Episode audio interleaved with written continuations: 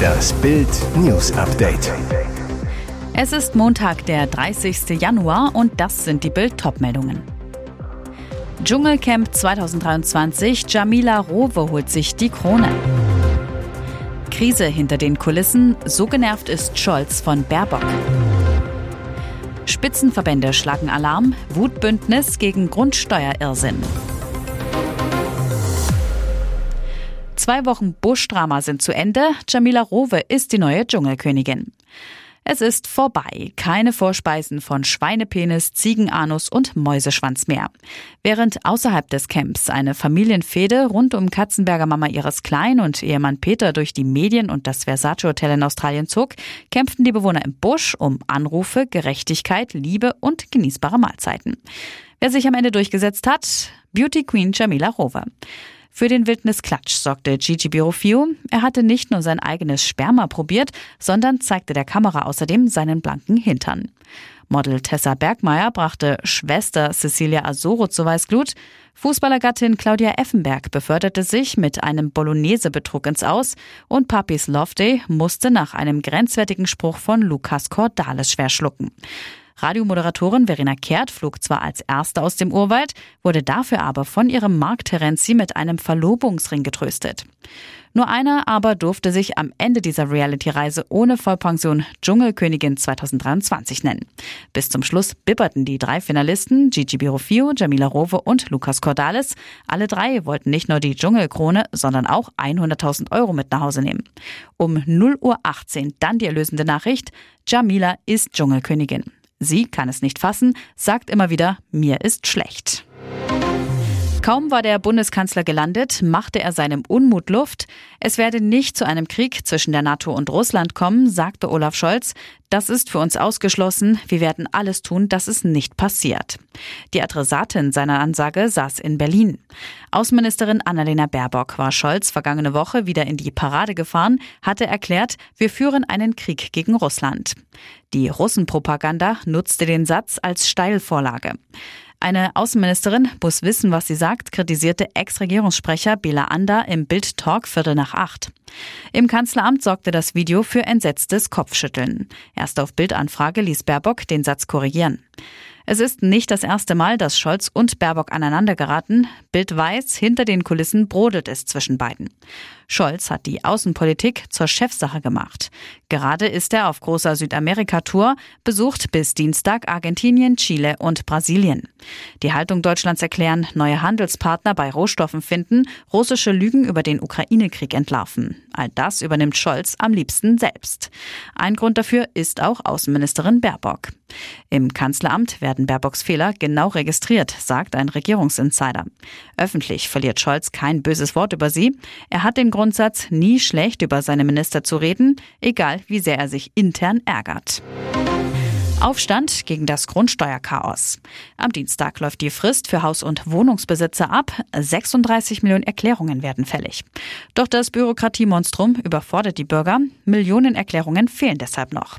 Erste Klagen laufen gegen die Bescheide aus den Finanzämtern. Eine Wutallianz mehrerer Spitzenverbände drängt Bundesfinanzminister Christian Lindner jetzt dazu, das Murks-Gesetz vorerst auf Eis zu legen. Steuerzahlerpräsident Rainer Holznagel warnt, Bescheide zur Feststellung des Grundsteuerwertes sollten unbedingt vorläufig erlassen werden. Sein Verdacht, das Gesetz könnte gegen die Verfassung verstoßen. Thorsten Lütt, Präsident des Steuerberaterverbands, wiederum warnt, viele Eigentümer seien verunsichert, ob die Bewertung richtig oder falsch sei. Zwei Musterverfahren laufen bereits gegen das Gesetz. Kai Warnecke, Präsident vom Eigentümerverband Haus und Grund, macht den Eigentümern Hoffnung. Wenn die gerichtliche Klärung die Verfassungswidrigkeit ergebe, könne diese für alle Bescheide gelten und nicht nur für solche Eigentümer, die ihre Bescheide mittels Einspruchs bereits angefochten haben. Auch Florian Köbler, Chef der Steuergewerkschaft DSTG, unterstützt die Wutallianz. Zu Bild sagte er, sowohl die Finanzverwaltung als auch die Steuerberaterinnen und Steuerberater sind wegen der Grundsteuerreform und den Entlastungspaketen der Bundesregierung schon jetzt am Limit. Klartextansage aus Amerika. Die USA schließen einen Militärschlag gegen den Iran nicht mehr aus, um die Islamische Republik daran zu hindern, eine Atomwaffe zu erlangen. US-Außenminister Anthony Blinken sagte am Sonntag in einem Interview im Rahmen seiner Nahostreise dem Sender Al-Arabija, alle Optionen seien auf dem Tisch. Auf die Nachfrage, ob das auch eine militärische Option einschließe, sagte Blinken klar, alle Optionen sind auf dem Tisch. Aber der bevorzugte Weg sei der der Diplomatie. Der Iran habe die Chance gehabt, in das internationale Atomabkommen zurückzukehren, habe das aber abgelehnt, zu blinken weiter. Bereits im Sommer 2022 hatte US-Präsident Joe Biden auch einen Angriff als letztes Mittel nicht ausgeschlossen. Seit vielen Monaten stecken die Verhandlungen zur Wiederbelebung des Wiener Atomabkommens von 2015 zwischen dem Iran und dem Westen in einer Sackgasse. Teheran blockierte nach Aussagen von Diplomaten eine Einigung kurz vor Abschluss. Derzeit reichert der Iran Uran bis zu einem Reinheitsgrad von 60 Prozent an. Dieser liegt nach IAEA-Angaben nicht wesentlich unter den für Atomwaffen benötigten 90 Prozent. Der Iran behauptet, sein Atomprogramm nur für zivile Zwecke zu nutzen. Auch die brutale Unterdrückung der jüngsten Proteste im Iran hatte das Vertrauen in die Verhandlungen erschüttert. Die EU verurteilte das Vorgehen des iranischen Sicherheitsapparats und verhängte neue scharfe Sanktionen. Und jetzt weitere wichtige Meldungen des Tages vom Bild Newsdesk. Erzeugerpreise um 75 Prozent gestiegen. Jetzt explodieren die Fleischpreise. Wer soll sich das noch leisten? Fleischprodukte werden in Deutschland immer teurer. Der Deutsche Fleischerverband rechnet gegenüber Bild vor, vor einem Jahr lag der Erzeugerpreis für ein Kilogramm Schwein bei ca. 1,20 Euro. Aktuell liegt er bei 2,10 Euro. Das ist eine Erhöhung von 75 Prozent. Der Verband erklärt weiter, diesen dramatischen Anstieg haben die Handwerksbetriebe bereits weitgehend an die Endkunden weitergegeben. Ist damit der Höhepunkt beim Fleischpreis vorerst erreicht? Von wegen. Denn der Erzeugerpreis für Fleisch macht nur einen kleinen Teil des Endpreises an der Theke aus. Der Verbraucherpreis für Fleisch und Wurst setzt sich im Kern aus dem Erzeugerpreis für das Fleisch, Materialaufwand rund 35 Prozent, den Energiekosten bis zu 10 Prozent und Personalkosten rund 30 Prozent zusammen, erklärt der Verband. Schlechte Nachricht, das Fleischerhandwerk geht von weiteren saftigen Steigerungen im laufenden Jahr aus. Der Verband macht deutlich, was sich noch nicht im Preis wiederfindet, sind die enorm gestiegenen Energiepreise, die sich teilweise mehr als verzehnfacht haben.